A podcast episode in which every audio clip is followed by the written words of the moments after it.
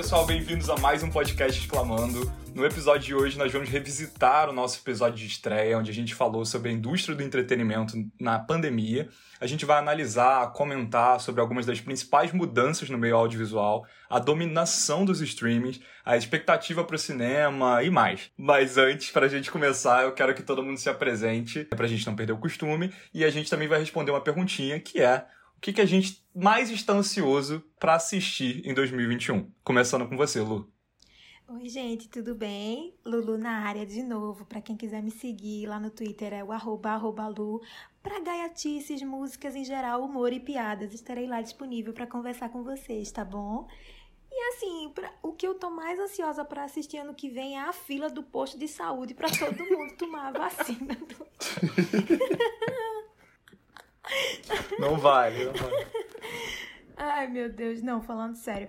Eu ainda não assinei o, o Disney Plus, mas eu posso falar que eu tô ansiosa, assim, para quando eu é, assinar o Disney Plus e assistir o catálogo lá da plataforma de streaming WandaVision vem aí. Eu, inclusive, estou muito ansiosa porque eu acho a Wanda uma personagem incrível na franquia dos Vingadores. Acho ela uma personagem maravilhosa, misteriosa, cheia de segredos que todo mundo ama, tem um coração enorme.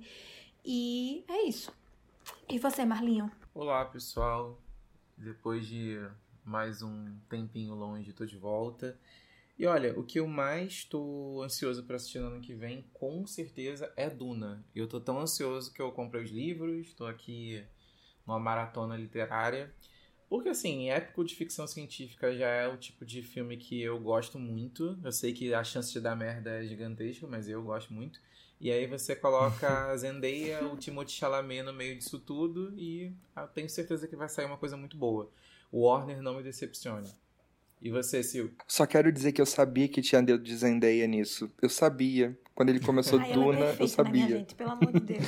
Ai, gente, então, infelizmente, eu vou dizer que eu não tô esperando nada de 2021, não. Minha cabeça é em 2022, que eu tô pensando em Pânico 5, que na verdade vai se chamar só Pânico. E aí eu quero ver como é que vai ficar essa ordem cronológica e toda essa bagunça que vão criar. Olha, eu não sabia disso. É, pois é, Que não é tiraram a numeração. tiraram a nominação. Mas na verdade existe uma explicação para isso, porque dizem que as pessoas, quando veem um número muito alto de um filme de terror, elas não assistem, porque elas acham que elas precisam assistir os anteriores. No caso de Pânico, 100% é eu. obrigatório, né?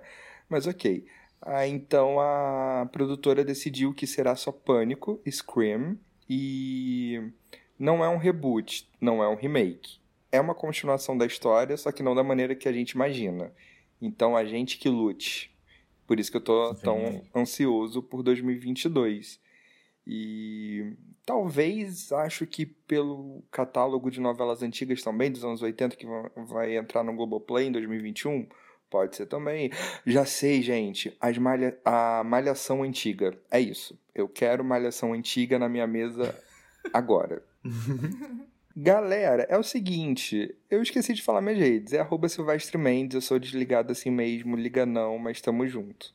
Oi, gente, eu sou o Guilherme Souza, arroba CrazySS nas redes sociais. Vocês podem me encontrar lá no Twitter no Instagram, onde vocês quiserem, pra gente falar sobre um pouco mais do que a gente fala já aqui no podcast. Qualquer outra coisa, manda uma DM, né? A gente tá aí.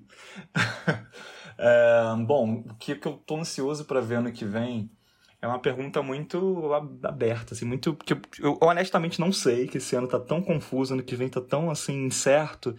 Mas um filme que eu lembrei que eu tava com expectativa de ver esse ano, e aí entrou pandemia, entrou toda essa loucura que a gente tá vivendo, foi adiando, adiando, adiando, e agora ele tá previsto, se eu não me engano, pra final de abril do ano que vem. É Um Lugar Silencioso, parte 2. Eu gostei muito do primeiro. Nossa. Sem um suspense sim. assim. Caramba, eu tinha Muito legal. Verdade, boa. E é um gênero que eu normalmente curto e eu tenho a sensação de que nos últimos anos, assim, estão lançando os filmes bem meio fraquinhos, sabe? E esse eu gostei, então eu tava na expectativa e. Enfim. E, e aí a gente tá aqui esperando eh, a continuação. Que só Deus sabe se realmente se vai sair realmente no final de abril, se vai tendo sair no cinema mesmo, se vai pro streaming. Enfim, né? Fica aqui eh, a esperança. Fora a esperança que eu imagino de todos nós também, que é o que norteia todo esse episódio, da gente imaginar, né? E, esperar como é que vai ficar a televisão, cinema, teatro, tudo com, com isso que a gente está ainda vivendo tão incerto. Embora alguns países, né, Europa anunciou essa semana que vai começar a vacinação e tal, então que venham dias de maior esperança para nós aqui no nosso país, humilde país Brasil, não é mesmo? É isso. E para a gente começar esse episódio, como a gente até falou um pouquinho agora no começo, a gente está revisitando de certa forma né, é, essa temática toda que a gente abordou lá no nosso episódio de estreia. Então, se você não ouviu, ouça, que é um episódio que eu tenho um carinho muito grande, não só por ter sido nossa estreia, mas eu acho que a gente fez uma discussão bem ampla né, sobre esse assunto e passando por vários tópicos diferentes. Então, vai lá que está legal, não é mesmo? Eu fiquei lembrando muito que a gente falou sobre live, né? A gente já estava num período, assim, no meio da pandemia, né? Que a gente começou, a gente estreou o nosso podcast e já tava o boom das lives, assim. Todo, toda hora, cada minuto, praticamente, tinha uma live de um artista ou de um anônimo no Instagram, em todas as plataformas. Hoje em dia, é, esse número reduziu muito, acho que justamente por conta da audiência. Isso é um formato que a gente acredita que saturou um pouco, de certa forma mas que foi muito bem sucedido durante muitos meses do, ao longo desse ano. Muitos artistas, eu acredito, que lucraram muito. Várias marcas fizeram, patrocinaram, fizeram lives megalomaníacas e tudo mais. A gente, inclusive, criticou, de certa forma, um pouco essa estratégia, comentando né, lá no primeiro episódio que será que realmente existe essa necessidade de um artista criar uma coisa tão grande, sendo que quem é fã mesmo vai consumir, vai correr atrás, muito pela música que aquele artista está proporcionando e tudo mais. Hoje, a gente pode trazer para algumas outras grandes artistas, como exemplo recente, nessas últimas semanas, enfim, mês passado, né, tivemos a Dua Lipa, que eh, fez a live paga, chamada Estúdio 2054. Eh, eu, particularmente, assisti é, recentemente já está disponível no YouTube para quem não pagou, para quem não viu, tá por lá. Eu gostei, acho que trouxe esse repertório do último álbum dela que a gente ama muito, a gente já falou até em outros episódios o quão bom tá essa nova era do Dua Lipa, acho que ela se encontrou muito bem, mas sei lá, eu esperava mais. Outro exemplo também é da Kylie Minogue, que fez a live Infinity Disco, e também com, uma, com um repertório, assim, eu acho que impecável, dessa era atual dela, focada muito na música disco, relembrando alguns sucessos da carreira.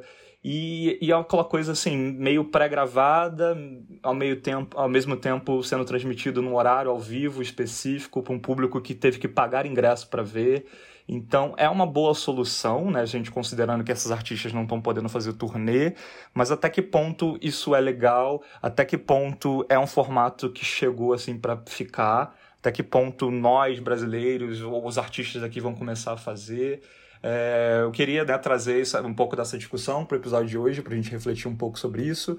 Outros exemplos também que eu posso botar aqui na roda, é a Blackpink, né, o grupo Blackpink, na verdade, um grupo de K-pop, maiores fenômenos desse ano, também anunciou uma live chamada The Show, para o final desse ano, agora, dia 27 de dezembro. Os ingressos em reais estão na faixa de 120 reais. Então, assim, realmente não são ingressos tão baratos, não é mesmo? e vai ser o primeiro show pago transmitido pelo YouTube. Então, assim, é mais uma plataforma que está aderindo cada vez mais esse formato. Então, pode realmente ser uma coisa que veio para ficar. Assim como outros artistas que estão lançando shows e documentários específicos em streaming, como o especial de, de Natal da Mariah Carey uh, no Apple TV Plus. O que, que vocês acham de tudo isso? E vocês assistiram alguma dessas lives? Como é que vocês acham que isso vai seguir pro ano que vem? Eu assisti a live da Dua Lipa a da Kylie Minogue eu não vi. Não sou fã da Kylie, não desembolsei esse dinheiro para assistir o show dela. A Dua Lipa, até por coerência, assim, eu sempre defendi esse álbum, acho um álbum realmente muito bom. E eu vejo uma certa diferença, assim, no, no estilo que ela se propôs ali e naquilo que a gente viu como boom das lives, né, do, do início da pandemia, assim. Eu acho que ela tentou trazer uma proposta que é o mais próximo possível do que seria um show dela, de fato, sabe? e não uma transmissão, enfim, dela apenas ali cantando e tal, como são, como foram a maioria das lives, né, que aconteceram ao longo da pandemia. Eu acho bem legal, porque eu acho que é um, é um álbum que era, seria uma pena não ver ele completo assim num palco, como a gente viu ali, apesar de não ser um palco, era um estúdio, mas enfim, você viu uma performance para aquelas músicas, acho que quase todas, se não todas. Uhum. E, e, e, de fato acho que ela entregou. Acho, acho, acho que valeu a pena o, o, o ingresso que ela cobrou, sabe, de, de, de cada fã. Porque vale lembrar também, gente, que né, a gente tem, às vezes, famílias que assistiram, então, assim, você pagou o ingresso ali, pra gente acabou ficando ruim, porque o dólar tá esse absurdo que tá. Sim. Mas eu acho que o valor que ela cobrou, no final das contas, não foi tão caro, pensando no que é o valor de um ingresso de um show fora do país, sabe? É, sobre as apresentações, eu até vi.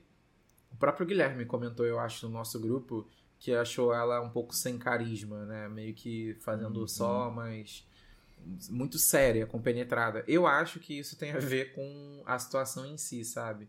Não são todos os artistas que conseguem segurar uma apresentação ao vivo de, sei lá, uma hora, acho que uma hora e um pouquinho ou pouco menos que isso, sem demonstrar que estão de fato preocupados. Acho que era muito detalhe, você vê que era tudo muito ensaiado. Foi quase, foi quase um filme em plano de sequência, gente.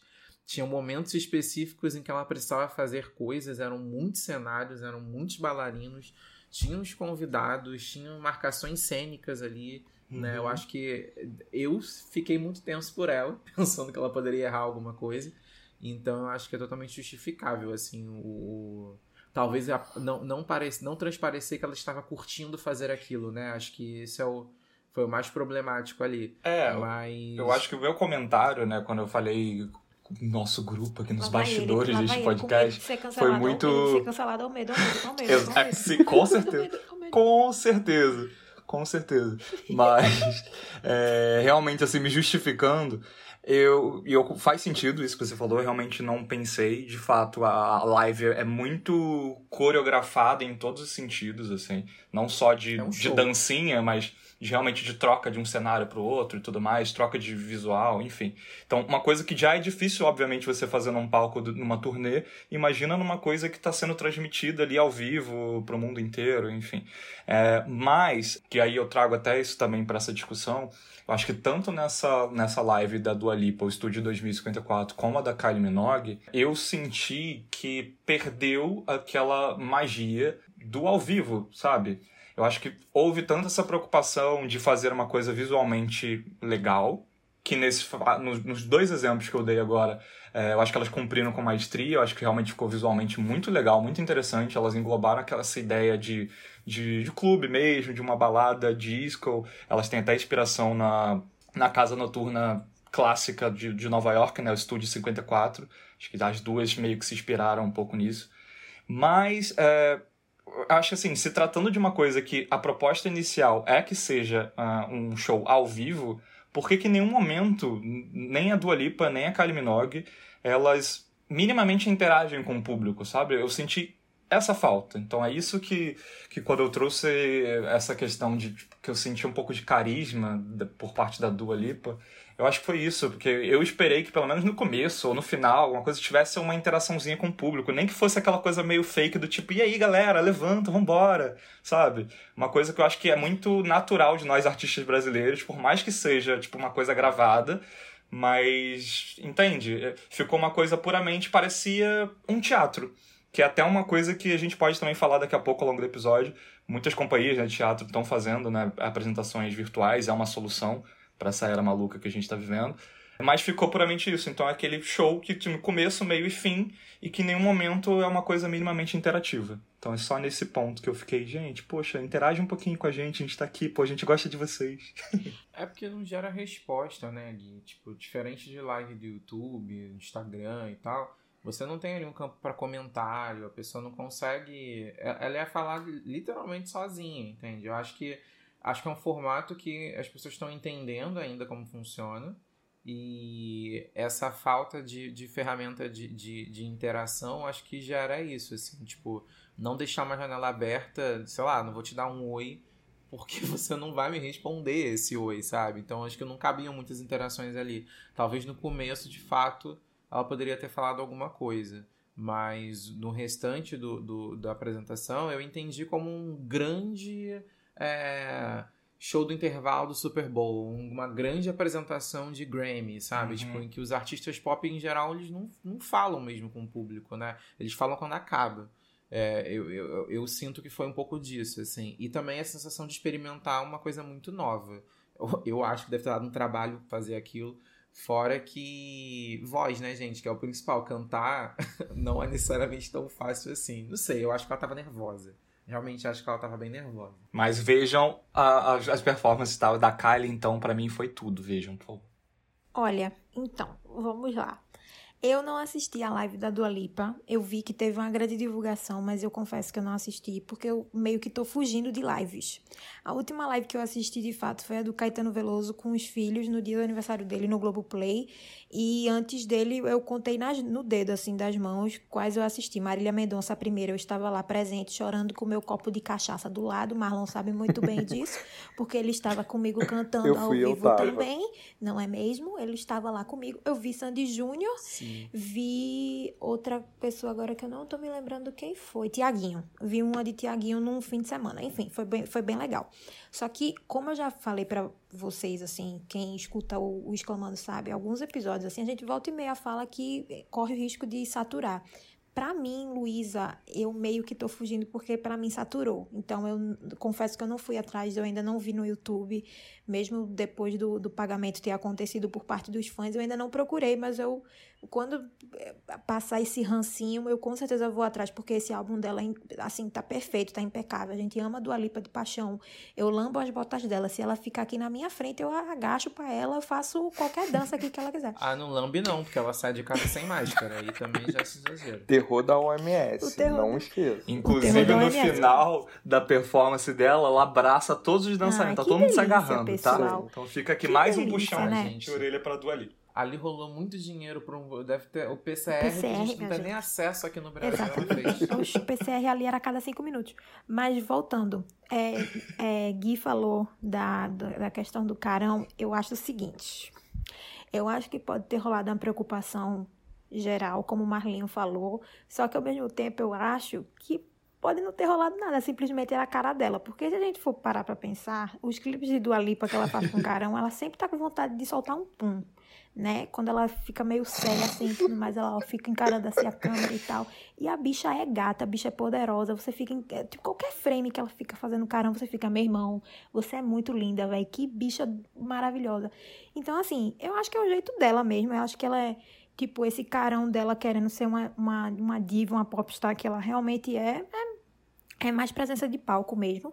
Só que eu concordo que pode ter rolado uma uma preocupação, sim, não duvido. É, por mais que ela seja o terror da OMS, a gente também não pode duvidar das intenções dela, né? Mas eu vou assistir, ainda não vi. Só que eu queria trazer uma questão aqui, né? Eu lembro que no lá início da pandemia, muita gente na internet, inclusive foi parar nos Trend Topics do Twitter, muita gente metia o pau e quis cancelar a Ana Vitória, porque a Ana Vitória foi a primeira dupla a aparecer na internet querendo cobrar por live, né? Querendo cobrar ingresso de live. Lembro disso. Agora, né? Agora, agora, novembro, dezembro, final do ano, as pessoas já estão começando a achar normal. Para vocês verem como é que a mentalidade da gente muda, porque um entendimento de finitude é, é bem diferenciado, né? De um semestre para o outro. Porque no primeiro semestre a gente achava, ah, não, vai passar. Não vou pagar para isso, porque eu acho que o Uhum. formato de show vai voltar, vai voltar tudo ao normal. Só que agora, minha gente, tá tudo tão incerto. Questão de segurança, questão sanitária, de, de saúde mental mesmo, no caso, que a gente já começou a acostumar com esse tipo de formato e cada vez mais. Eu sinto muito você que tá ouvindo e que não aguenta mais, mas assim, cada vez mais isso vai se tornar comum, porque como o Guilherme acabou de falar, por exemplo, teatro, Guilherme e Marlene acabaram de falar, no teatro isso acabou sendo uma via, assim, de renda, sabe? E ainda mais, além do mais, aqui no Brasil, que é um país que não investe tanto em cultura na atual administração pública, né? Que tem, sei lá, vários locais sendo sucateados, muitas companhias sendo ficando falidas porque perdem muito dinheiro, não tem investimento, não tem suporte, não tem patrocínio. É o ganha-pão deles, sabe? Então, assim, como a ideia da gente, né? Essa é só um- uma discussão que eu queria trazer pra cá, porque no início eu também achei meio absurdo, assim, elas trazerem uma. Eu achei meio precipitada, assim, do tipo, porra, a gente mal Isso. começou e já tá cobrando, assim. Eu confesso que no início eu achei. Mas agora, eu, eu acho assim, eu entendi o que, que elas fizeram, sabe? Porque, querendo ou não, é o ganha-pão das pessoas. E existem técnicos de produção, de luz e de som que precisam de dinheiro, entendeu? E que não necessariamente a gravadora e dinheiro de streaming vai botar comida na, na mesa do- da família desse povo, né? Dessa galera que precisa desse suporte. Então, assim, e é emprego, né, minha gente, querendo ou não. Então, Só essa, esse ponto que é. eu queria trazer aqui para a gente pensar um pouquinho como o pensamento mudou, né? É. Mas pensa comigo, elas fariam um, uma live aos moldes do que a gente estava acostumado a ver, só que cobrando ingresso para assistir, elas fariam um show? Entende? Eu acho que tem essa diferença do formato, talvez. Porque assim, eu, eu vi, eu consigo entender para onde vai aquele dinheiro ali que as pessoas pagaram para ver o show da Dua Lipa. Talvez eu ache até que foi pouco. Porque pensa, cara, eram muitas, muitas trocas de roupa, bailarinos, uhum. luzes e câmera Produção, e né? cenário. Né? Você via aquilo ali na prática, sabe? Eu acho que o que as pessoas implicaram na Vitória Primeiro é que a Ana Vitória, que naturalmente Sim. já, já uhum. recebe um hate de uma parte muito grande uhum. do público. Concordo. É, e segundo, porque realmente, cara, sabe? Tipo, estavam esperando aquela coisa meio voz e violão, que é o estilo delas mesmo, né? E que não teria nada demais que justificasse a cobrança por, por, por ingresso, né? E elas acabaram Agora, fazendo, né? Foi de graça até, também. mas elas acabaram fazendo. E foi voz e violão, no, de fato, assim. Elas estavam. É. Eu lembro que era. Elas estavam dentro de uma uma, tipo uma caixa. Estavam vestidas de, de um, um, uma cor bem clarinha e tipo, só tinha um violão lá. E elas estavam. A Ana tava tocando e a. Que é a cara Isso. delas. Imagina pagar, sabe? Assim, tipo. Tem, tem fã que pagaria, com certeza. Mas de fato, ali eu acho que era meio despropósito. Mas eu acho que tem muito a ver sim com o que você disse. Eu acho que o, o tempo, né? Tipo, como foi muito no começo, a gente pensou assim, ah, daqui a pouco, hum, beleza. Mas agora a gente já tá tanto tempo uhum. e não vem uhum. nada, e não vem vacina, que as pessoas realmente aceitaram melhor, assim. Mas isso, a isso também cabe o raciocínio da questão do próprio isolamento, né? Porque às vezes eu olho ao redor e falo, cara, quem tá fazendo isolamento ainda? Entende? Uhum. Porque é, é, muito estranho. Pô, teve uma hora em que eu, sei lá, abri os olhos e vi que todo mundo ao meu redor tava na rua de novo. Aí eu falei, é, e aí, como é que você reage a isso? Porque não adianta você ficar trancado sozinho se as pessoas continuam é, é, suas vidas como se nada tivesse uhum. acontecido. Então acho que tem um pouco disso, assim, a gente não, a nossa geração e, sei lá, duas gerações, três gerações atrás da nossa nunca viveram isso. Então é, é, é complicado você digerindo, uhum. entendendo e aceitando algumas coisas, assim. Eu acho que a gente está muito tempo dentro de casa e isso faz as pessoas irem passando por algumas fases, assim. Fadiga também, né? Fadiga emocional e mental. Total. É, eu queria opinar um pouquinho sobre isso. Eu acho que, assim, Diga. agora a gente, a gente já tem uma visão um pouco melhor. O problema é que quando a Ana Vitória sugeriu cobrar por live, a gente ainda não tinha tido nem a parte dos shows em carro que existiram depois, sabe? Eu acho que elas quiseram uhum. antecipar algo que naturalmente eu acho que iria acontecer em um momento que a oferta por live gratuita era muito grande. Sim. Então, se eu tô tendo gratuito do, de Marília Mendonça, por que, que eu vou pagar, sabe, pra, por Ana Vitória, assim? É, existe algo que os fãs delas acho que fariam de boa, como o Marlon falou, é fã das duas, vai pagar, mas elas levantaram uma bandeira que a galera meio que se assustou do tipo. Se elas estão dizendo isso, todo mundo vai querer fazer show pagando, uhum, sabe? Uhum. E, e, rolou uma preocupação do tipo, eu não tô trabalhando, não tá entrando dinheiro para mim, como é que eu ainda vou ter um gasto com um show? Apesar que a gente sabe que a ideia de pagar é para poder, né, sustentar a banda, sustentar toda uma Sim. estrutura para fazer essa live acontecer. Uhum. Mas Total. Assim, sobre a Dua Lipa, eu, eu também critiquei um pouco a postura dela, mas a minha questão é muito mais da ideia do que foi feito. Eu acho que eles decidiram gravar tudo em plano de sequência, valendo como se tivesse ao vivo. Aquilo claramente foi gravado e exibido. A exibição foi ao vivo, ao uhum. vivo, mas ele não foi tipo feito ao vivo. E mas eles quiseram fazer a gravação como se fosse. Tanto que existe um errinho aqui, um errinho ali que a gente percebe que fica. Eles não quiseram voltar para fazer perfeito para ser num ritmo de ao vivo, de troca de roupa, de tudo. Tanto que ela some em um momento, foca nos dançarinos até cortar para outro cenário. E eu acho que tem um pouco do carão que a Lu falou mesmo, que a Dua Lipa tem, somado ao nervosismo, acho que deixou ela muito apagada. Eu senti que ela só conseguiu se soltar com 40 minutos de show e quando já tinha saído até um pouco Sim. do repertório do, do álbum. É, ela, do álbum. É, né? quando ela tava cantando Electricity, por exemplo, ela tava, ela tava curtindo, sabe? Foi a performance que eu, eu uhum. adorei ver do show. Porque eu senti que ela tava muito curtindo a vibe, a energia. É porque a gente tem que lembrar também que começaram as campanhas do Grammy, né? Então, essa live para ela e a repercussão toda vai pesar muito nos votos, sabe? nas categorias que ela está indicada. Exatamente. Então, eu acho também que essa pressão que ela provavelmente externou, né, no rosto, na, na postura dela. Eu, voltando, eu ainda não assisti a live, estou pegando pelo que as aspas que vocês estão dizendo. Eu acho que muito disso também é a pressão do tipo, tinha que ser tudo perfeito, sabe? Tinha que estar tá com a estética toda perfeita, a produção toda perfeita, porque ela quer entregar a perfeição, ela quer entregar um projeto redondo, sabe?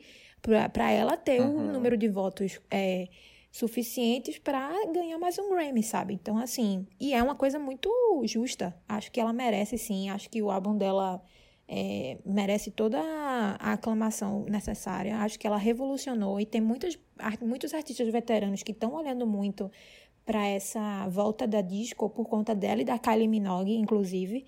É, tem até rumores, inclusive, que o próximo álbum da Beyoncé provavelmente vai ter uma pegada disco e que ela tá olhando muito essas produções que a Dua Lipa tá fazendo, sabe? Não sei se vai trabalhar com os mesmos produtores, mas vai ter provavelmente uma uma influenciazinha pop disco ali que ela com certeza pegou com Diplo, sabe? Por exemplo. Então, a, a Dua tá Tomara. tá revolucionando, assim, é inevitável, sabe? E acho que é muito disso também, porque começaram as campanhas do Grammy, né? E, inclusive, o Super Bowl do The Weeknd veio porque né? Ia ser uma coisa muito importante para ele, tanto principalmente para ganhar o, mais um Grammy, né? Por conta do, do álbum dele maravilhoso, que infelizmente não foi indicado, sabe-se lá Deus por quê. Mas agora, nessa época de final de ano, virada de ano, a gente vai ver muito projeto gigante, assim, desses artistas que estão concorrendo, porque eles não têm mais aparição em TV. Então, acho que é muito isso também. É verdade. É verdade. Eu acho que quem ganha é a gente, né? Sim. Deixa eu só fazer um parênteses muito rápido, fugindo, fugindo do tema. Eu quero deixar minha reivindicação aqui do Marlon não ter julgado Luísa Gabriela, porque a Luísa sempre arruma um jeitinho de citar Beyoncé nos nossos episódios, não é mesmo? Porque será? Mas toda vez que eu falo de Britney Spears, senhor Marlon Faria me critica, me taca pedra. Então tá, vocês que estão ouvindo, vocês percebem, aqui. né, meus amores? É isso. Tava... Fechei meu parênteses, voltamos Pessoal, para o se vocês, se vocês voltarem no episódio assim, influência dos anos 2000, músicas internacionais, eu sequer menciono a minha rainha, viu? E Guilherme, inclusive, menciona Olha lá só. várias vezes. Eu nem boto ela nos meus tops tudinho, porque eu tenho o quê? Um leque, entendeu? É uma coisa muito vasta, entendeu? Olha só. A Luísa abriu a boca para falar da Beyoncé. Eu fiz assim, ó. Levantei a mão. Vocês não estão vendo, mas eles estão aqui na gravação. Eu levantei a mão. O Guilherme que não prestou atenção. Eu tava aqui pronto para falar que eu não consigo imaginar essa sonoridade com a Beyoncé, porque eu acho que ela Eu também não, confesso um que eu não, não vejo também, mas vai ser mas, maravilhoso. Eu não sou besta de, de duvidar de nada que a Beyoncé é, possa é, fazer, é. né? A gente tem algum nível de hate, mas também não é Exato. é maluco. Ah, gente, Beyoncé cantando Donna Summer. É isso que eu quero. É, o que. O, o, Por favor. exatamente. Dream Girls. O que eu ia comentar aqui ainda sobre a Dua Lipa, pra poder virar a página do Dua Lipa, é que tem uma coisa que ela conseguiu fazer realmente com Future Nostalgia que é muito bom, assim. Primeiro é porque a gente sabe que esse álbum começou a ser pensado muito antes da, da, da pandemia, até porque a gente teve né, o Don't Start Now aí como o abre-alas do, do álbum. E ele tá aí, né, desde o ano passado, acho, na verdade. Mas como casou bem, né, com o período que a gente está vivendo. Então acho que foi muita, por um lado, azar de não poder ter as apresentações, a turnê e tudo azar mais. de não poder fritar lado, também nas festinhas, nas, nas, boates e tudo mais, né? Sim. né? É. Nossa, Mas enfim. É, mas por outro lado, é um disco que encaixou muito bem no momento que a gente estava precisando ouvir coisas que nos remetam a bons sentimentos e, enfim, ao passado, né? Já que o presente está difícil e o futuro a gente não viveu ainda. Mas é, uma coisa muito legal para mim, e aí eu acho que o Cromática da Gaga segue um pouco a mesma tendência, e a gente vai ver muito álbum assim ainda é o quanto você traz um resgate da música pop de qualidade. E quando eu digo qualidade, não é querendo dizer que o restante do pop é ruim, não. Mas você percebe que aqui ela usa eletrônicos de uma forma muito inteligente, porque tem muito instrumental nas músicas. Eu sentia muita falta disso no que a gente ouve nas rádios hoje. As músicas estavam uhum. virando um recorte e cola de, de, sabe, sintetizador e de samples. Aqui não, aqui você consegue ver muita qualidade instrumental mesmo, sabe? Você tem muito baixo, você tem... Physical é, é baixo total. A linha de baixo de Physical é perfeita. Total. É, é Nossa, Break My Heart, Break mim, My Heart tem um baixo tudo. lindo, sabe? Então você consegue enxergar instrumento e isso é uma coisa que a gente não tava mais vendo na música pop. Eu estava sentindo falta disso, sabe? Não só um pianinho, mas instrumento mesmo, sabe? Baixo, metais, é, uma guitarra legal, bateria e, cara, Future Nostalgia traz tudo isso de uma forma muito inteligente. A abertura de Pretty Please é, assim, muito maneira, uma das melhores coisas desse álbum para mim. É a abertura dessa música, porque você consegue respeitar o momento do instrumental. É até uma abertura longa, você ouve um instrumento durante bastante tempo. E isso é uma coisa que a gente não vê mais nesse tempo que a gente tem de músicas de dois minutos, sabe? É. Então, uhum. isso é muito maneiro de verdade, assim. Eu acho que eu tiro muito chapéu por esse álbum, por esse lado também, assim, de você promover um resgate não só na temática, não só na sonoridade, mas também assim, tá, naquela época a gente usava muito instrumental, então vamos fazer isso aqui também, já que isso aqui é uma homenagem é. aqui, sabe? Isso e eu ainda acrescento uma coisa interessante assim que passa despercebido para muita gente. Outra coisa que a Dua conseguiu fazer nesse álbum, que eu acho incrível, assim, que eu vou até fazer uma analogia ao tempo que a gente tá vivendo, a gente tá muito afastado das pessoas e ela conseguiu fazer com que esse álbum fosse uma grande festa. Tanto é que quando você tá ouvindo Levitating, você escuta muita palma, muito grito no backing vocal. Você escuta muito, muita, muita onomatopeia do tipo, uhul, uhul e tal. Como se fosse uma grande festa. Ela tem uma claque Exatamente. Ali, né? Como se fosse uma grande festa, de fato. Sim. Como se fosse uma grande reunião, tipo, tipo, você com seus amigos, festejando a vida. Então, ela trouxe essa, essa energia, né? Essa, essa, esse sentimento, assim, de festa, de fato, num momento que a gente hum, sei lá, vou, vou até chutar aqui, posso estar exagerando, mas no momento que a gente mais está precisando, sabe? Então, acho que ela acabou tendo um papel social de entretenimento aí muito forte que vai acompanhar ela pelo resto da vida, assim. Mas vamos voltar ao nosso tema de... principal, porque senão vai virar um episódio da Dua Lipa, Dula Pip. De terror da OMS. Sabe? A, a função social. Quer dizer, né, pessoal? Meu Deus. Dua, te amo. Quase uma campanha presidencial aqui pra, pra Dua Lipa. Ô, ô, Guilherme, eu sei que já tá gigante essa parte, mas só pra, pra arrematar, que uma coisa que eu tava pensando é como a gente precisa passar a gravar mais shows, gente, por favor. Quando a pandemia acabar, tem, tem, os artistas têm que passar a fazer de fato esses projetos com Netflix, com Amazon Prime, sei lá, gravam, gravem seus shows. Porque eu tenho assistido muito show gravado, que me faz sentir muita saudade de ir a um show. Eu gravo. Mas uhum. tem alguns que são muito bem gravados. Vou falar aqui de uma artista que eu não sou fã. Beyoncé, Vou falar de uma artista que eu não sou fã, tá? Mas que, assim, para mim é o melhor. Tá, um, dois. Melhores registros de show, que é o da Taylor Swift que tá no Netflix.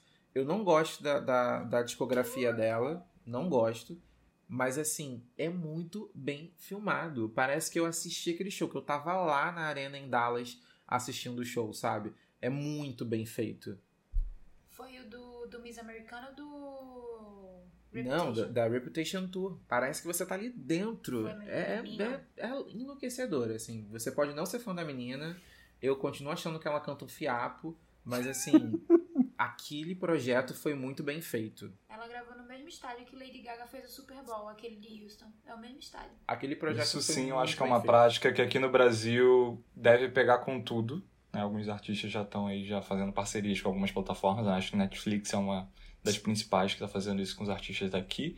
Considerando que a gente é um país que consome muito DVD, né? De, de, de show de, de artista musical. Normalmente ficam sempre os mais vendidos, né? Então tá aí uma nova oportunidade. Tardezinha com o Tiaguinho no Globoplay. Tudo para mim. Tudo. É sério. Bom, é isso. Vamos parar de falar sobre Dua Lipa e afins. Vamos seguir aqui ah. nosso episódio. Se você quiser também ouvir mais sobre Dua Lipa, a gente falou sobre ela. A gente enalteceu Dua Lipa no nosso episódio 7. A gente falou das indicações do VMA, onde ela foi bastante injustiçada esse ano, não é mesmo? e seguindo com o episódio, vamos falar um pouco sobre cinema, então, sobre os filmes. É, a gente falou, né, sobre as expectativas para o ano que vem, já um pouco dessas mudanças que estão rolando.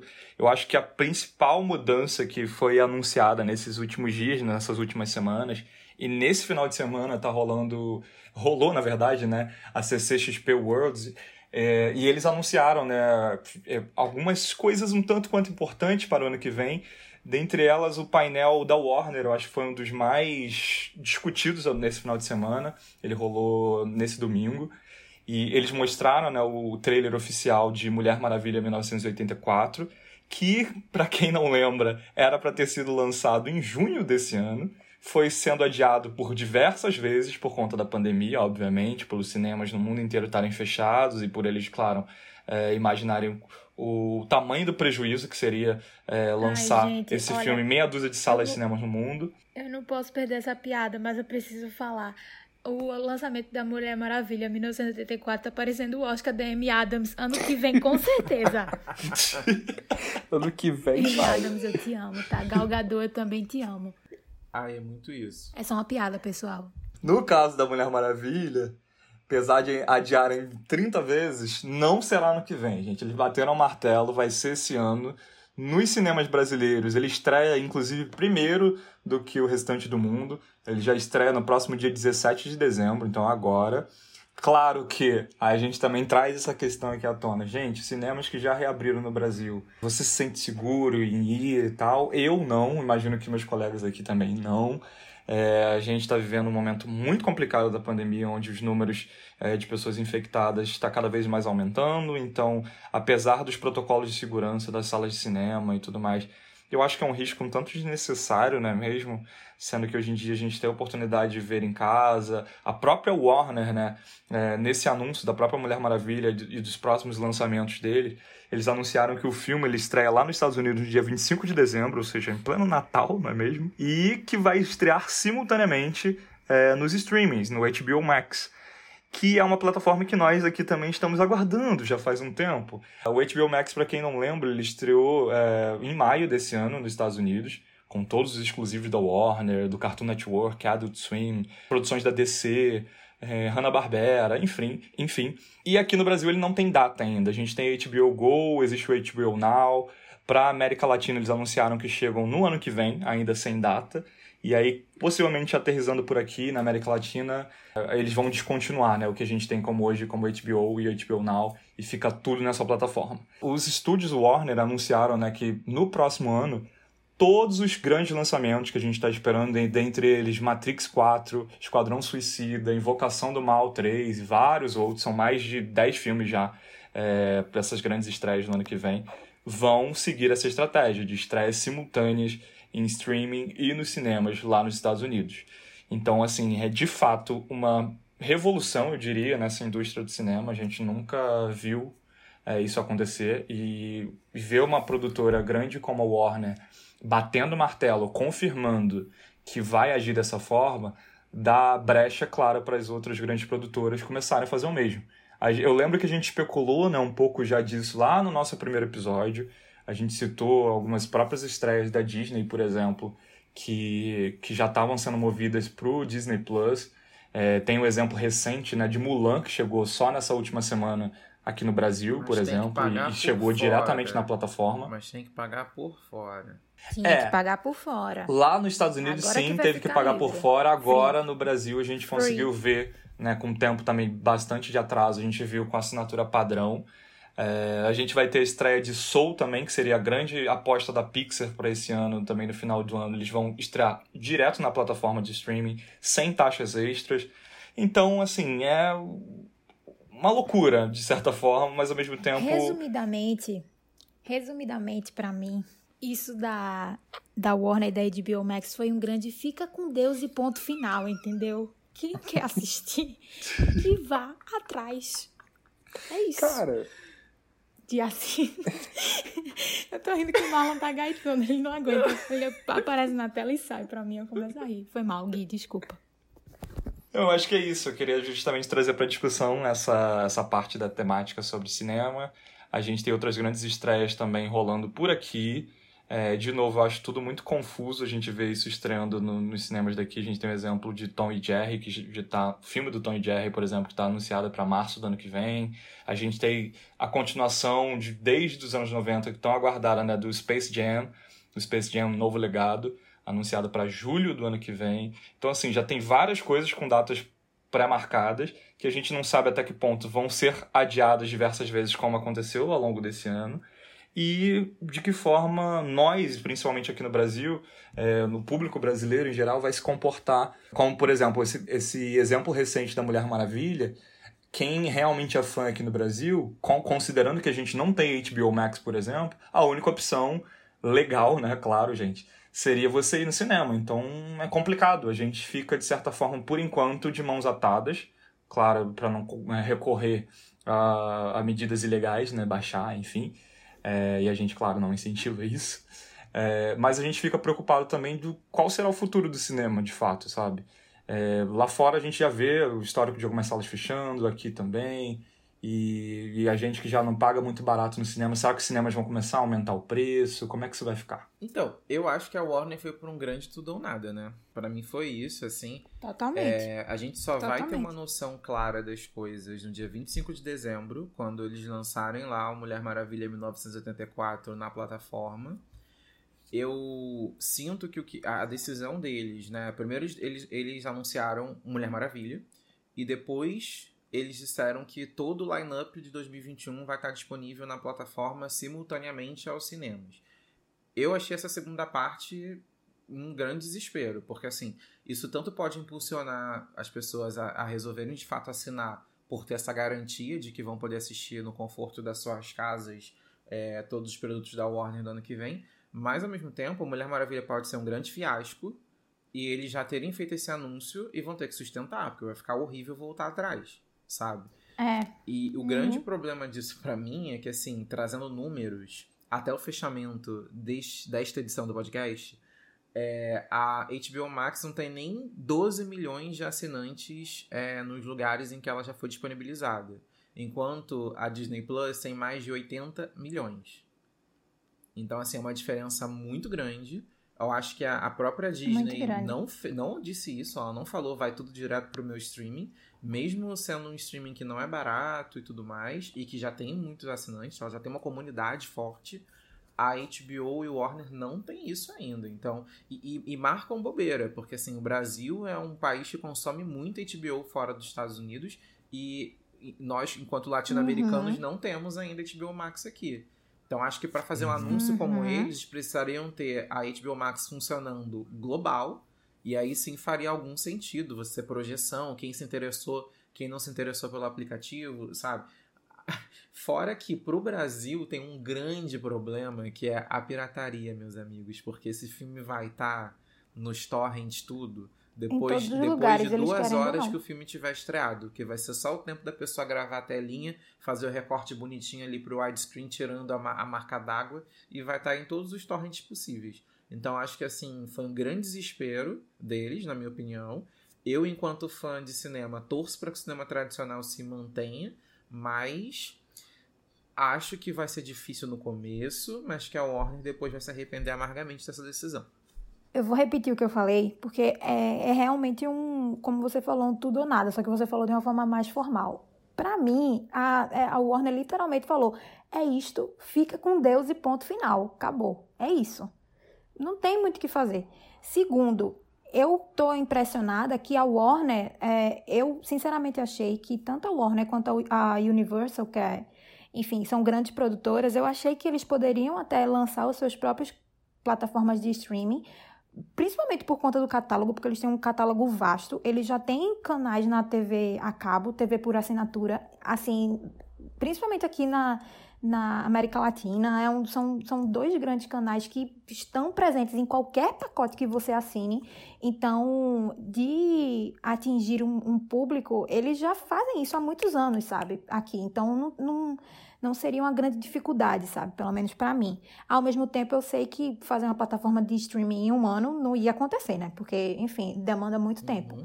Mas o que eu fico impressionada é que, assim, como eles cederam, entre muitas aspas, porque a gente sabe que foi um negócio fechado, pra HBO que sequer assim, eu posso estar falando besteira, porque eu não sei os bastidores, mas a HBO não teve participação na produção desses filmes, né, que a gente saiba. Então eles vão entrar somente como um valor de distribuidora, né, no caso, que é um valor extremamente inferior. E você ter trazido o número de assinantes, eu acho uma coisa muito importante, porque assim, o box office ou box score, enfim, que é o, o valor de bilheteria, vai ser Sim. baixíssimo. Total. Baixíssimo. Não, não vai não vai é, converter em um, ao que, sei lá, não vai, acho que não vai nem chegar perto do que eles gastaram para fazer o filme em si, sabe? Mas eu também entendo a escolha deles por um lado, porque é um lugar seguro, sabe? Eles já adiaram tanto, tanto, tanto, tanto que é melhor fechar logo com a HBO Max, colocar o catálogo lá, porque eles sabem que vai ter data de estreia, entendeu? Independente se a gente vai estar tá em, em pandemia ainda ou não, mas vai estar tá lá. Então, é bem complicado. Eu posso assim. estar enganado, Lu, mas eu acho que é tudo uma, um, um mesmo grupo, sabe? A HBO, é o, a, eles só uhum. escolheram, a Warner só escolheu o nome HBO Max por ser um streaming que está pronto, já é do próprio grupo. Olha aí, eu não sabia é dessa informação. Se, ah, ótimo. É como se, sei lá, um produto do GNT, como tem, como acontece isso, né? Um uhum. produto do GNT migra pro Globoplay, porque o Globoplay já existe. Entendi. Entende? E é mais famoso. É, eu não sabia, eu não sabia. É, tanto que aqui... Eu realmente não sabia. no Brasil, se você observar, quando você assiste a TNT quanto a Warner, rola propaganda na, do, do, da HBO também. Isso aqui no Brasil, pelo menos, né? A TNT uhum. e a. Warner acho que é um pouco mais claro. Eles falam isso mais às claras. Mas, por exemplo, eu lembro muito Sim. de falarem sobre o Westworld na, na TNT, né, que é um produto da HBO aqui no Brasil. Então, eu acho que eles só escolheram assim, tá, dentro do nosso portfólio de produtos, qual é a, o que já é conhecido do grande público para a gente usar como janela de, de distribuição. Uhum. Mas é, é, o futuro, né? Porque assim, a gente vê isso aqui no Brasil acontecendo também. A, a Globo, o Grupo Globo tem feito isso, né? Essa coisa de virar uma empresa que comunica direto com o consumidor. Acho que é isso que eles estão fazendo na HBO, é tentar eliminar um intermediário, que no caso são as, as, as salas de cinema, né, e ter esse relacionamento mais direto. Então você não vai precisar ali ter esse, esse outro gasto extra, esse outro step antes de você comunicar com seu público. Eu acho muito inteligente, mas eu realmente acho que, em se tratando de um lugar como como o Brasil, que pirataria já foi um grande problema, hoje deixou de ser tão grande assim. Acho que o streaming facilitou isso, mas eu acho que agora eles estão facilitando demais para que a pirataria volte, sabe? Porque realmente vai ser muito, uhum. muito fácil ver esses filmes sem ir ao cinema, mas também sem pagar o serviço de streaming. É. Eu acho que no fim das contas a gente sente falta de ter uma segunda alternativa, né, quanto a isso, porque a gente não, não, tem muito poder de escolha, tipo, tá tudo no HBO Max e é isso, beijo, tchau, me liga. A gente não vai ter uma segunda via onde a gente possa assistir em outro canal legal, sabe? Então, enfim, a gente se entristece, mas é a vida. Eu queria falar uma coisa, porque eu acho que a gente não tá olhando pelo parâmetro agregar valor. Eu acho que o que eles querem é agregar valor ao HBO Max e mostrar para as pessoas. Assinem, porque aqui vocês terão esse conteúdo premium na hora, sabe? Você não vai precisar sair da sua casa para ir ao cinema. Não que eles estejam uhum. jogando contra os próprios filmes ou ao lucro do cinema, mas eu acho que eles estão pensando na marca HBO Max. Até porque, do mesmo jeito que a gente fala do grupo Disney, que comprou a Fox e tudo mais, a Warner foi comprada pela AT&T, que é uma telefonia forte, né? aos Estados Unidos, que comprou. Acho que é o maior conglomerado AT&T hoje. Pensando em alguém que, que é como se a, só para quem não conhece a empresa, é como se a Globo fosse além de tudo a dona de uma empresa de telefonia e de internet, sabe? É, você tem não só o conteúdo, mas também, você também tem os mecanismos, a plataforma, né, não física, mas assim, a, a, a infraestrutura. A AT&T é um conglomerado gigante. Sim, então, eles foram, eles foram se firmando ao redor. É, a compra da Warner, depois a compra da HBO, depois juntando tudo em uma coisa só. Eu acho que eles estão mirando em ser um nome muito forte sabe? Tanto que o, a plataforma deles poderia ser Warner, mas não, a plataforma é HBO, porque o nome HBO já tem um peso muito grande. As pessoas compraram. It's not TV, it's HBO, sabe? Sim. Então acho que eles estão focados um pouquinho mais por esse lado de agregar o valor e de fazer as pessoas é, se importarem em ter assinatura, ter o streaming, consumirem as séries. Até porque nas premiações a HBO já faz a rapa dela, né?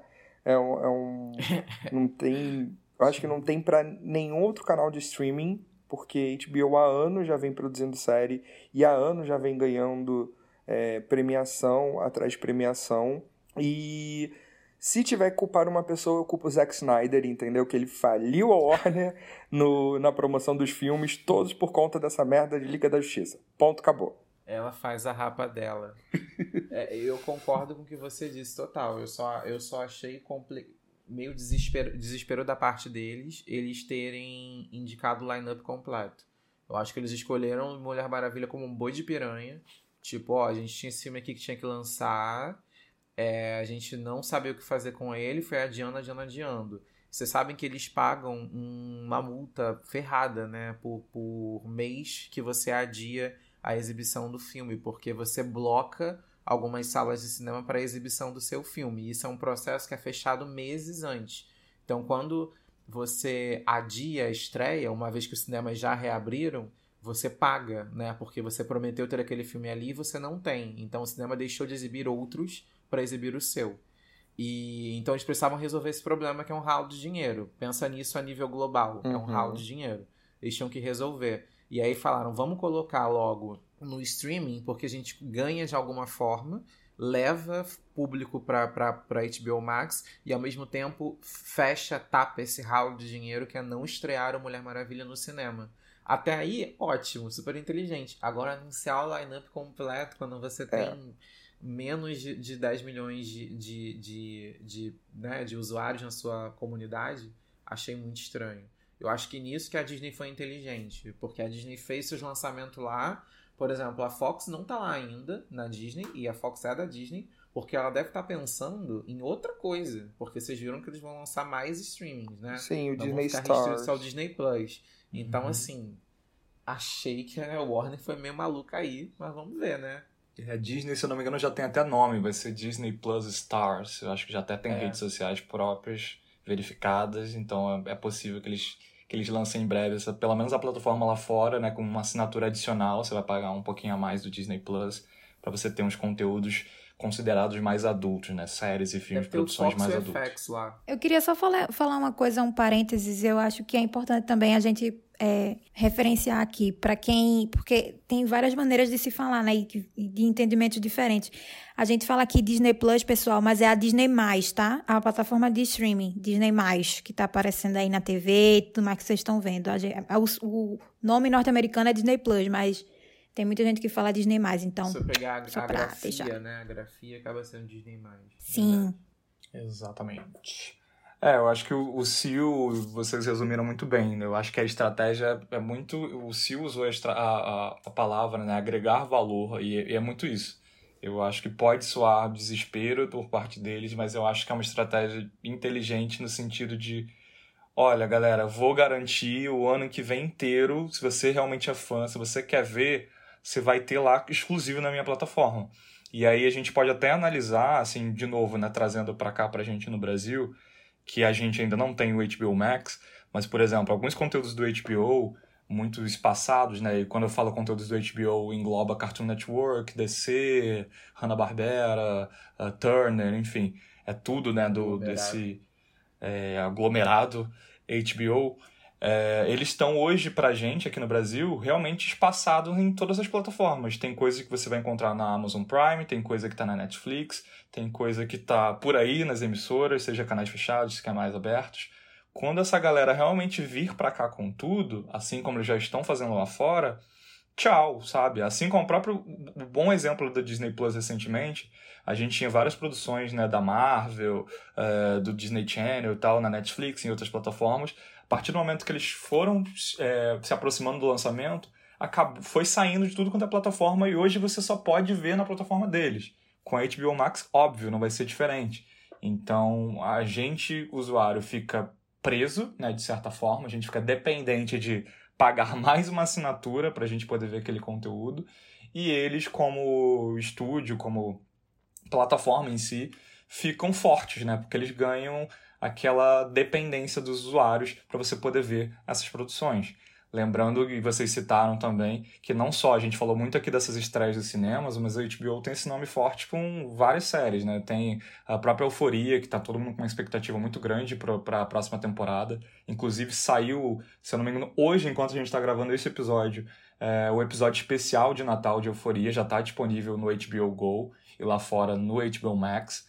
A gente teve é, uma reunião do elenco de Um Maluco no Pedaço, que estreou no HBO Max lá fora, e nós brasileiros aqui somos, temos um carinho muito grande né, por essa série, exibida por exaustão no SBT por muitos anos, que levou Will Smith ao estrelato no mundo inteiro.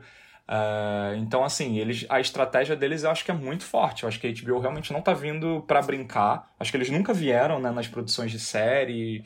E agora, com essa estratégia do HBO Max, eu acho que mais ainda. Então, essa disputa entre HBO Max, Disney Plus e Netflix está cada vez mais acirrada, cada vez mais forte. Só o futuro nos dirá o que, que vai acontecer e de que forma a gente vai continuar consumindo isso. Só para lembrar que ano que vem Friends sai da Netflix Brasil, sai da Netflix, já saiu acho que nos Estados Unidos e vai para HBO. Então, Harry Potter também, que o pessoal enche o saco que, que para botarem mais filmes do Harry Potter na Netflix, que eu acho que só tem poucos lá, também parece que já tá para sair. Enfim, tem várias realmente produções que já estão começando e é nesse a momento sair. que eu agradeço por ter o box completo de Friends, que eu quase vendia. Agora não preciso assinar HBO Max para ver.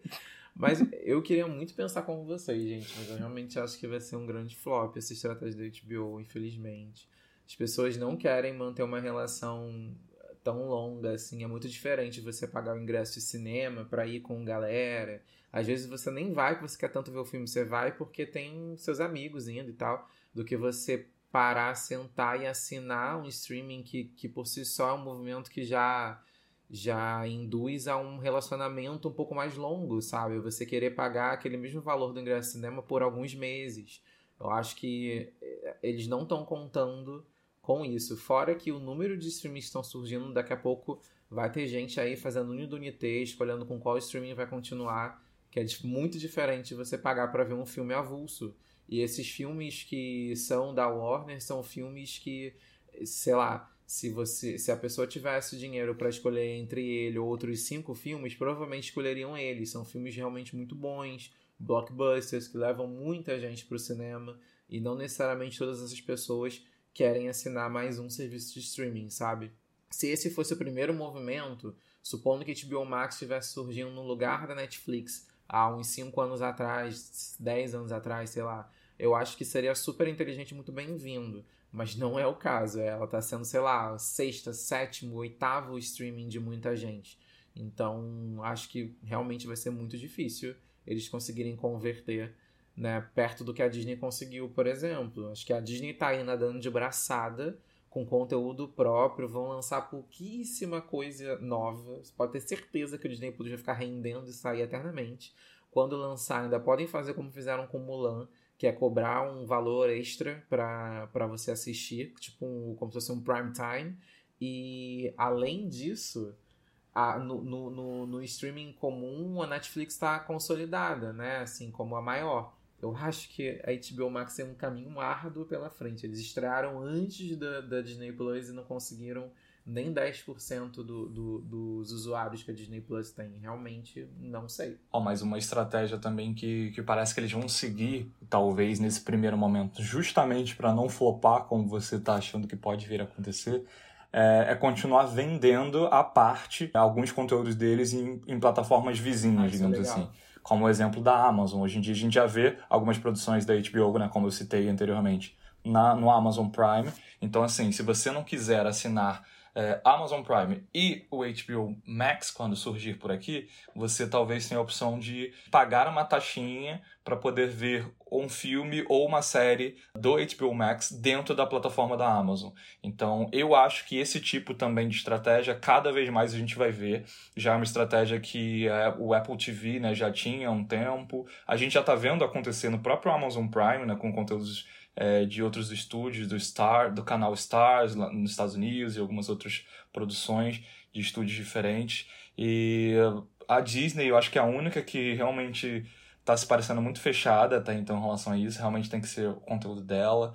É, a gente pode estender, né, assim, como parcerias entre plataformas, ou assinat combos de assinatura, como exemplo que a gente deu aqui, a gente fez inclu inclusive um episódio também sobre a estreia do Disney Plus no Brasil, e a gente cita, né, que ao chegar aqui eles anunciaram uma parceria com o Globoplay, que pra gente foi uma surpresa e uma novidade muito interessante, no sentido de pegar um produto nacional, né, com uma gama de usuários também já muito grande, e você vender um combo onde você paga uma assinatura só e você já tem os dois serviços. Então, cada vez mais eu acho que isso vai se ver necessário, justamente para não ter que acontecer o que o Marlon brincou agora, para gente, como público final, ter que ficar fazendo uma unidunité ou ficar todo mundo compartilhando assinatura um com o outro, que já é uma loucura que a gente já está vivendo. Você jogou isso até para o futuro, mas eu acho que a gente já está vivendo.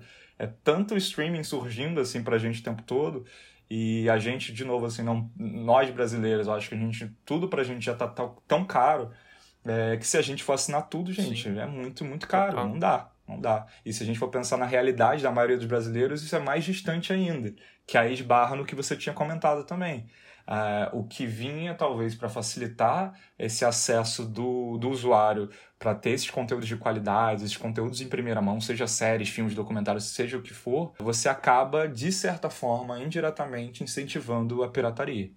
Né? Então, a gente precisa ver né, como é que isso vai ficar no futuro, como é que vai ser essa estratégia de, de um abraçar o outro, de um ajudar o outro, embora sejam ainda concorrentes. É, muito, é tudo muito novo pra gente. Total. Um outro ponto que eu queria citar, um outro exemplo bem recente, que está acontecendo agora no nosso país e é uma novidade muito grande pra gente por aqui, são, é, é, o crescimento, na verdade, dos serviços de IPTV. Já é uma coisa que existia por aqui, meio que ilegalmente, até onde eu sei, é, Para quem não sabe, o IPTV é basicamente uh, o serviço de TV por assinatura, né? assim como a gente tem hoje como grande exemplo no país a Sky, a Net, Claro TV e outros.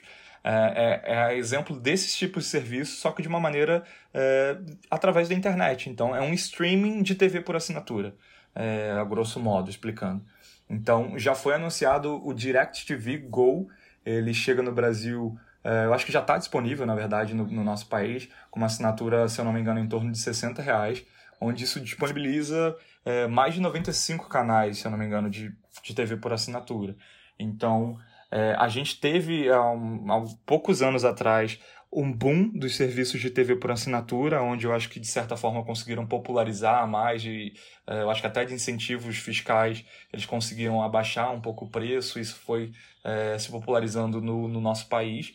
E agora eu acho que eles se veem numa queda, né? De, de talvez de assinaturas e tudo mais, justamente por conta desse fenômeno que, tá, que a gente está falando aqui, que é o streaming. Então a gente tá virando tão mais comum, né, as pessoas largarem as TVs por assinatura em casa para poder ver e assistir um conteúdo quando bem entendem ou da forma que querem, seja na Netflix, Globoplay, é, agora Disney Plus ou qualquer outro serviço que seja. E a gente também vê essa nova vertente surgindo, que são essas TVs por assinatura através da internet. E, assim, de novo, isso também fica mais acessível para o público, para o consumidor final. É, eu andei lendo, pesquisando um pouco sobre isso também. Parece que hoje no nosso país é, existem ainda algum, alguns impostos do nosso governo próprios para TV por assinatura, que é o que ainda tornam às vezes o serviço não tão barato, ou pacotes assim, às vezes muito completos, são, ficam cada vez mais caros. E enquanto esse tipo de, de PTV, por ser uma coisa que a nossa, digamos, legislação e tal, o governo ainda está tentando ver medidas de como tarifar isso da melhor forma, é, ainda se cobra muito pouco. Então, a gente, consumidor final, se beneficia, porque é basicamente o preço ali é, que a empresa vai estipular sem nenhumas taxas assim absurdas, então fica um valor até mais justo. Então, pode ser uma realidade, como eu estou falando, que está surgindo, que também ao longo do tempo, ao se popularizar, se torne um serviço mais caro, mas que pode ao mesmo tempo ser uma nova solução para a gente poder ter acesso a tudo isso sem ter que pagar 300 assinaturas diferentes. Então, é tudo muito novo, assim como eu falei anteriormente. E, e assim como a gente comentou também do cinema, eu anseio que a gente tenha opções, sabe? Eu acho que o mais importante é a gente aqui que gosta de consumir tudo isso. Imagina que você também está ouvindo a gente é, é apaixonada por tudo isso, de filme, série, música.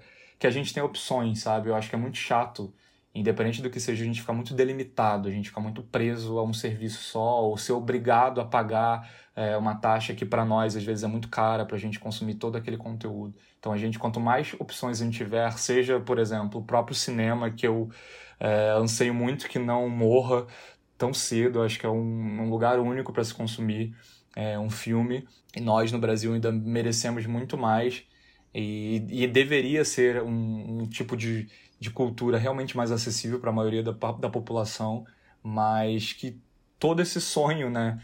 É, se eu posso falar assim, não se torne tão distante e que a gente continue tendo essas opções diferentes, seja por streaming, seja por IPTV, seja no cinema, seja por outras plataformas e meios que a gente nem sabe quais serão. Guilherme, você falou de cinema, eu queria lembrar um, um, aqui um, uma curiosidade que o Instagram me lembrou que hoje completa um ano que a gente assistiu a cabine de imprensa do Frozen 2.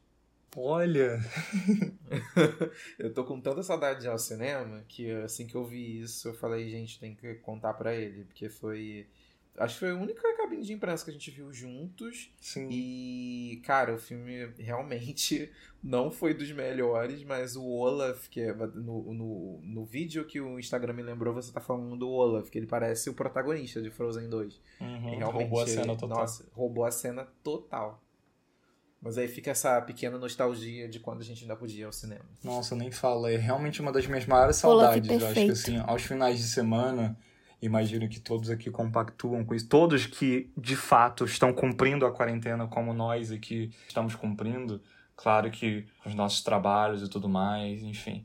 É, a gente entende algumas questões pessoais, necessidade de você sair de casa, mas por favor, com máscara, mantendo a higiene, distanciamento e tudo mais. Eu, a minha indireta, ou muito que direta, na verdade, vai para as pessoas que estão vivendo como se realmente não estivesse existindo toda essa loucura que a gente está vivendo, que é a pandemia. Isso é uma realidade, na verdade. Então, parem de fazer festinha, parem de aglomerar, parem de encher os bares e ficarem é, comemorando como se nada tivesse acontecendo, tá? E eu sinto muita saudade, na verdade. Acho que o cinema é uma das coisas que eu mais sinto falta. Então, durante os finais de semana, quando bate aquela aquela saudade, aquela tristeza mesmo no peito de, poxa, queria sair, queria estar com meus amigos, queria me, divertir e continuo aqui preso com meus streams, com videogame, com a internet é, com os meus amigos aqui gravando podcast. Então, que a gente consiga guardar essas lembranças, como você acabou de lembrar, que foi muito legal. Foi um dia muito, muito legal essa cabine que a gente pôde ir junto e que a gente consiga levar isso para o ano seguinte com vacina e nos próximos anos e a gente consiga manter vivo. Não só o cinema, mas o teatro, que a gente sentou aqui também muito brevemente no nosso episódio, e tudo mais que a gente goste. Eu acho que a nossa cultura como a Lu também citou em um momento do episódio, é tão desvalorizada no nosso país, sabe? Que se não for a gente, sabe, correndo atrás e incentivando, motivando até amigos e artistas próximos que, que a gente sabe que tem talento, que lutam diariamente para, pô, às vezes pagar uma conta mesmo, sabe? Nesse mundo e o nosso país e as coisas não vão para frente. Desculpa pelo textão, gente, mas. Vamos falar um pouquinho brevemente, já que eu, eu me emocionei de certa forma, é, lembrando e, e batendo essa saudade no meu peito. Vamos falar um pouco sobre as produções nacionais, sabe? É, esse ano, acho que com toda essa tristeza do, do cinema, é, a gente está vendo praticamente nenhuma estreia no cinema nacional. Eu lembro que no nosso primeiro, no segundo episódio, um dos filmes que a gente citou era o filme M8, Quando a Morte Socorre a Vida, era um filme aguardado para esse ano, uma produção que falava sobre é, sobre um protagonista negro, né, um estudante negro que ele, ele, se eu não me engano, ele ganha uma bolsa para uma universidade para cursar medicina e lá ele sofre com todas as questões, ele que vem de uma família humilde e tal. Então acho que é um filme extremamente necessário para todas essas discussões também é, raciais e sociais que a gente viu e, ao longo desse ano e que se vê em tão, mas tão necessárias para a gente poder mudar é, a nossa forma de ver e de pensar no próximo e de valorizar é, as pessoas em, independente da cor, do, enfim, do credo e do meio social que ela vive. É, então, acho que é um filme muito interessante. Eu, claro, ainda não pude ver e tenho muita curiosidade esse filme também foi adiado e suspenso por diversas vezes por conta da pandemia, salas fechadas. Ele estreou nessa última semana, no dia 3 de dezembro, se eu não me engano. Então ele já está nos cinemas brasileiros, mas de novo, assim, é um filme que eu acho que é tão necessário e que muita gente vai acabar deixando de ver por conta das salas de cinema, muitos ainda estarem fechadas, outras abertas e muita gente não indo. Então fica aqui a dica desse filme de novo pra gente, mesmo que depois da pandemia ou de alguma forma, ou que algum streaming acabe abraçando e, e puxando esse filme para plataforma, para alguma plataforma. É, mas eu tô reparando muitas produções nacionais já entrando direto pro streaming. A gente tem um exemplo super recente também, por exemplo, de uma produção exclusiva da Netflix, o filme de Natal Tudo Bem é no Natal que vem, com Leandro Hassum, por exemplo, que é um dos maiores reis de bilheteria dos últimos anos do cinema nacional. A gente ainda sabe que a comédia é, é, é muito forte no nosso cinema. A gente tem na Amazon Prime, que eu acho que nos últimos meses isso cresceu muito, até me surpreendeu. Era uma plataforma que, ao meu ver, não tinha muito conteúdo nacional e agora parece que eles realmente estão focados e olhando muito para o nosso mercado. Eles têm lá no catálogo, bem recentemente, o filme Os Espetaculares, que é outra comédia também. Tem No Gogó do Paulinho e tem o Carlinhos e Carlão, é, protagonizado pelo Luiz Lubianco. Então, assim, são três grandes comédias com vários grandes nomes do humor nacional e estão lá na plataforma. Eles estrearam um filme de terror nacional, que eu estou inclusive curioso para ver, está na minha lista aqui para filmes assistir, chamado A Gruta com protagonizado, se eu não me engano, pela Carolina Ferraz, ela interpreta uma freira, enfim. Então, assim, a gente está vendo né, essas plataformas apostarem em gêneros fortes ou gêneros diferentes. A gente, inclusive, já falou sobre isso, se tratando de séries né, e produções nacionais cada vez mais fortes. Eu acho isso fundamental para crescimento do nosso mercado, mas, ao mesmo tempo, né, de novo, nessa discussão que a gente estava, gera essa preocupação de, tipo, a gente vai começar a ver tudo migrar para o streaming? Será que realmente a gente vai ver o cinema nacional é, de fato nas salas de cinema morrer tão brevemente assim? É uma preocupação que, que fica pelo menos comigo. O que, que vocês acham disso? Cara, ouvindo você falar, eu tô lembrando aqui da última vez que eu fui no cinema, aqui no Brasil esse ano. Aqui no Brasil é ótimo, né? Aquele viajado. Porque o último filme que eu, é porque o último filme que eu vi foi em Barcelona, porque eu tava viajando né, quando a pandemia começou. Mas aqui no Brasil, o último filme que eu vi, ele fazia até assim um, um quase que um anúncio de line-up do que viria de cinema nacional pela frente, sabe? E tinha tanta coisa que dá pena. Acho que eu até comentei isso em outro episódio já.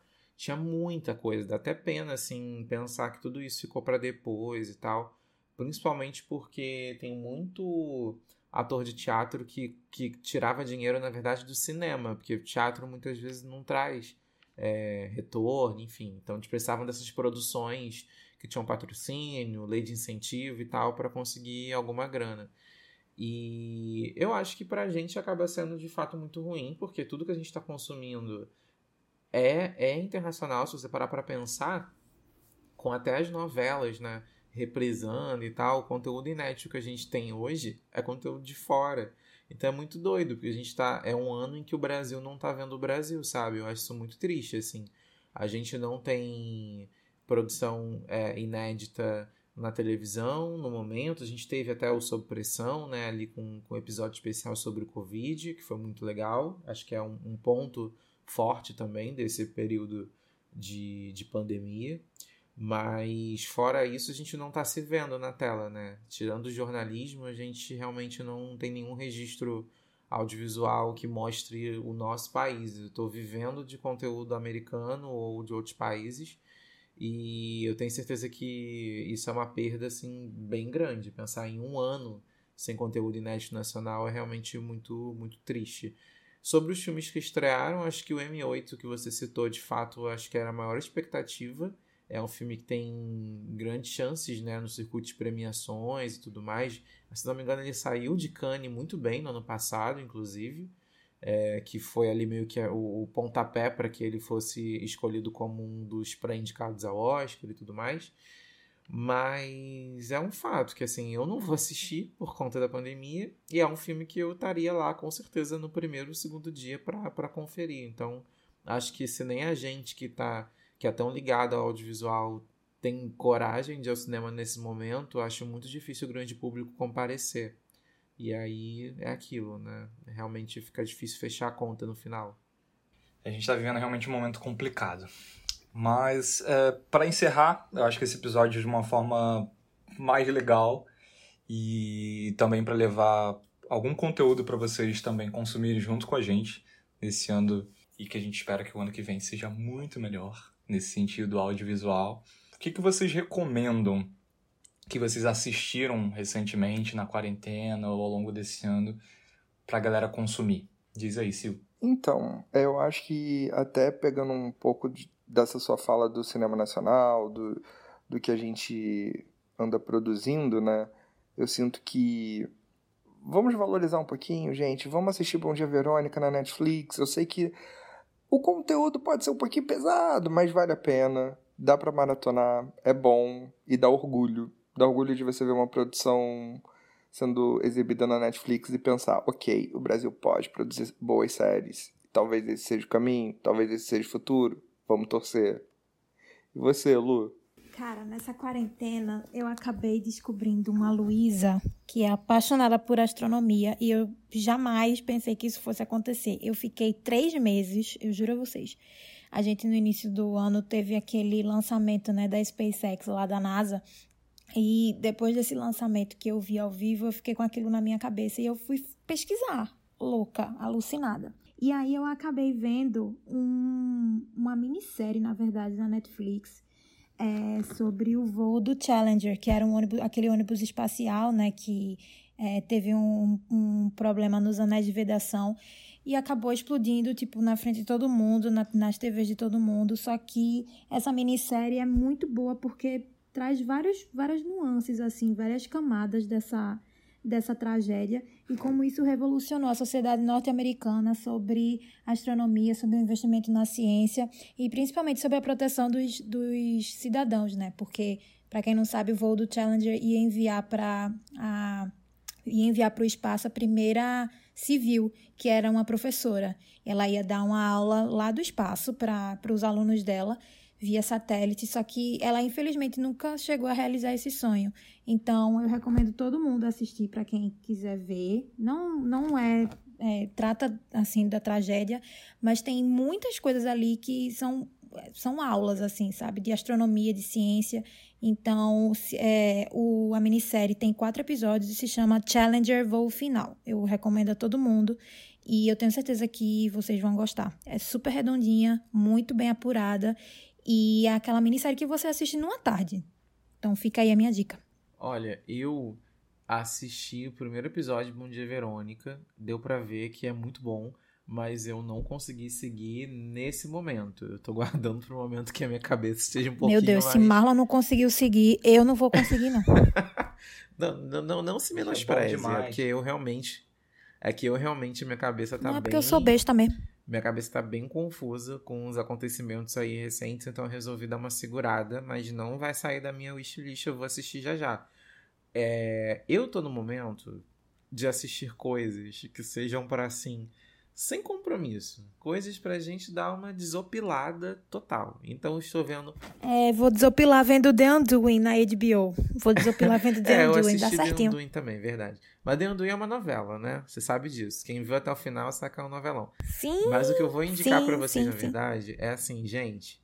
Pega carona nessa cauda de cometa comigo, tá? E vem assim, sem nenhuma expectativa assistam Dinastia, original Dynasty no Netflix. Porque assim, pensa num novelão, mano, novelão mesmo, que se você coloca, tirasse o inglês, colocasse o espanhol, dá pra exibir no SBT durante as tardes de segunda a sexta, é Dinastia. Porque assim, uma família muito rica de Atlanta que tem uma treta federal com uma outra família também muito rica, também de Atlanta, e o mundo dos ricaços, muito ricaços, roupas que eu olho a roupa ali corro na Farfetch para ver quanto custa, carros que eu olho o carro e corro no Google para ver quanto custa, sabe? Umas festas que eu jamais participarei na minha vida, de tão luxuosas, né? Que eu fico, gente, é, é, é isso que eu quero, sabe? Não quero sair daqui. Gente que morre e ressuscita, e viagens alucinadas de jatinho, e o personagem uma hora tá nos Estados Unidos, outra hora tá no México, já aparece no Paraguai, surge em Paris. Então, assim, eu quero mais é ver esse tipo de coisa mesmo, pra sair do, do, da realidade que ela tá muito triste. Então é isso, Dinastia, três temporadas, 24 episódios por temporada, aquele puro suco de enlatado americano, tá? Que a gente precisa, que a gente gosta, aquele formato de temporadas da TV antiga de 24 episódios. Eu tô na, na, na terceira temporada ainda, no começo, e eu tô vendo isso já tem quatro meses, ou seja, tá ótimo. Pessoal, se vocês querem ver gente rica, assistam Dalton Neb, tá? Fica aqui também a minha dica, né, Sil? Sim, por favor, gente, assista Dalton Neb, é incrível. É novelão também, mas é aquele novelão que dá gosto. Sabe novela das nove? Novela das nove de primeira, gente. Assiste Dalton Neb, por favor. Mas Dalton Neb você tem que pensar um pouco. Dinastia tem que pensar nada. É só ver, só, só sabe? Só da Play. Não tem, não tem zero QI para assistir Dinastia. É isso que a gente está precisando nesse momento. Até a vacina chegar, a gente não quer nada que exija muito esforço mental. Pfizer, anda logo, Pfizer. Duas indicações. A primeira, eu acho que abraça um pouco disso que a gente está falando agora, que é desopilar. Ouçam o nosso episódio 16, onde a gente falou sobre as séries nacionais nas plataformas de streaming. Acho que tem opção para todo mundo. Tem desde é, suspense, como a gente tava, já citou aqui, que é o Bom Dia Verônica, que é excelente, eu recomendo, assim, e tô ansioso para a segunda temporada. Tem humor, tem ação, tem tudo. É, e várias produções assim, impecáveis que dão aula assim, para muita produção gringa, tá? Que a gente às vezes fica aqui é, babando o ovo e esquece que a gente aqui no Brasil também produz muita coisa com qualidade. Então vai lá nesse episódio que você vai ver. E pelo menos em uma plataforma que você tiver de streaming, você vai achar um desses conteúdos legais que a gente recomendou lá. A minha outra indicação é realmente mais séria. Então, se você tá com cabeça para ver isso agora, eu acho que até um pouco difícil a gente tá vivendo é, essa pandemia de uma maneira bem intensa, é o documentário Cercados, a imprensa contra o negacionismo na pandemia, que estreou agora recentemente no Globoplay. Eu achei excelente, extremamente necessário pra gente estar tá vendo tanta gente levando isso na brincadeira, achando que é tudo fake news, é tudo mentira. A gente vê os bastidores assim do jornalismo nacional é, e da dificuldade que está sendo cobrir tudo isso e de como isso tudo foi aumentando é, como uma espécie de bola de neve e chegando até é, os tempos de hoje, nesse mês de, de dezembro, né, reta final de ano, então ele dá uma perspectiva muito bem detalhada assim de como isso começou lá no começo do ano, como é que tá agora. Então é um documentário bem necessário, tem alguns momentos ali bem fortes. Então é bem emocionante. Eu cheguei a me emocionar em algumas cenas, então se você tá com uma cabeça um pouquinho mais fria, vale a pena assistir. Se você anda muito sensibilizado ou ansioso com tudo isso que está acontecendo, talvez não seja o melhor momento para você ver, mas bota na sua listinha para algum momento você assistir, porque é uma aula para você mandar às vezes até para aquele parente ou aquele amigo que tá, enfim, não levando as coisas a sério. E é isso, gente. Eu acho que com tudo isso que a gente falou, a gente encerra o episódio de hoje. Eu espero muito que vocês tenham gostado dos nossos nossas perspectivas para o futuro, essa análise do que a gente está vivendo, se tratando de streaming, dessas mudanças que essas grandes plataformas estão propondo para o ano, ano que vem e que já estão acontecendo nesse ano em que estamos. É, se você quiser ouvir todos os nossos episódios anteriores, os nossos episódios futuros, é, eles estão disponíveis nos streamings. Você consegue ouvir a gente no Spotify, no YouTube, no Tidal, no Amazon Music. Enfim, Deezer, muitas, muitas plataformas, inclusive no nosso site, no Exclamando, com, sem o Ezinho, então exclamando.com podcast. Siga a gente nas redes sociais arroba exclamando. Siga as nossas redes sociais pessoais, que a gente comentou aqui no começo do episódio. Um grandíssimo beijo. Até semana que vem. O ano tá acabando, então vem aí uns episódios bem legais para vocês. Beijo, beijo, tchau, tchau. É isso aí, galera. Espero que vocês tenham gostado desse episódio. A gente tá, galera. Tá, galera. E contem pra gente também quais são as perspectivas de futuro. Vocês acham que o cinema vai acabar? Vocês acham que o streaming vai dominar a parada toda? Manda mensagem pra gente lá nas, no arroba do Exclamando ou nas nossas redes sociais aqui. O meu no Twitter, como vocês sabem, é arroba, arroba Lu. E eu espero que o seu pedido pro Papai Noel seja uma vacina, tá bom? Que acho que todo mundo precisa, tá? Por favor, fique em casa, porque a pandemia ainda não acabou. E se precisar sair, já sabe, né? Máscara no rosto e beba muita água. Tchau! É isso, gente. É, lá no Twitter, Marlon Faria, vocês sabem. E se precisar sair, por favor, coloca uma máscara nessa tua cara, tá? E se você vê um amigo seu aquele parente que acha que ninguém tá vendo e pode ir ali rapidinho, sabe? Tomar uma cervejinha no bar. Mostra mesmo. Vai lá e denuncia. Joga ele, cerveja assim, na cara na dele. rede social pra todo mundo ver, tacar no grupo da família. Causa discórdia. Essa é a dica da semana. Muito bom. Gente, eu sou arroba Silvestre Mendes. Se você tiver dica de máscara para quem usa barba, por favor, me manda, porque eu tô precisando. Hoje eu tive que tirar minha barba, então tô bem triste, tá bom? É isso. Por hoje é isso. Beijo. Fui. Tchau! Beijo! Kisses, kisses. Exclamando!